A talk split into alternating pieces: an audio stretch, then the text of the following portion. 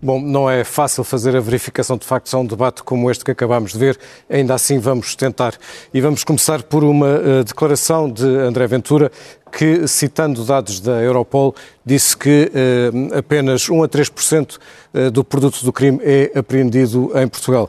Uh, pois bem, há um relatório de recuperação de ativos criminais na União Europeia que se refere à informação de 2010 a 2014, mas aquilo que tem são dados para toda a União Europeia, não tem dados específicos para Portugal, e esses dados para a União Europeia, segundo a Europol, são que a estimativa é de que apenas 2% do produto dos crimes são congelados e apenas 1% é confiscado, mas lá está, é para toda a União Europeia, não é para Portugal, e, uh, uh, e mostra além do mais que esta realidade é aquela que existe na Europa, não especificamente para Portugal, portanto é no mínimo impreciso.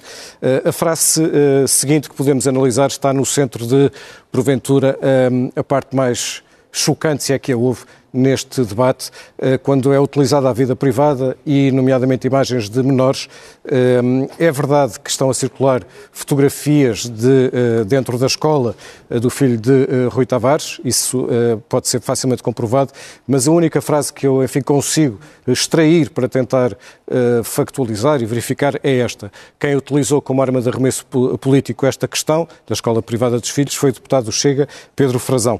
Pois bem, nos diários da Assembleia da República, que são públicos e estão disponíveis na internet. Dia 30 de setembro de 2022, Pedro Frazão afirma, e vou citar, tem os filhos todos nos colégios privados, até o filho do deputado Rui Tavares está numa, cola, numa escola internacional, tenham vergonha, faz, eh, fecho uh, citação. É, portanto, verdade uh, esta uh, afirmação feita por Rui Tavares.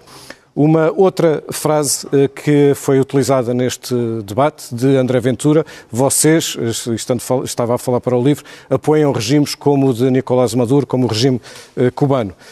Pois bem, é verdade que o livro tem posição oficial, aliás, e pública no seu site sobre a situação na Venezuela, só que a posição não é esta.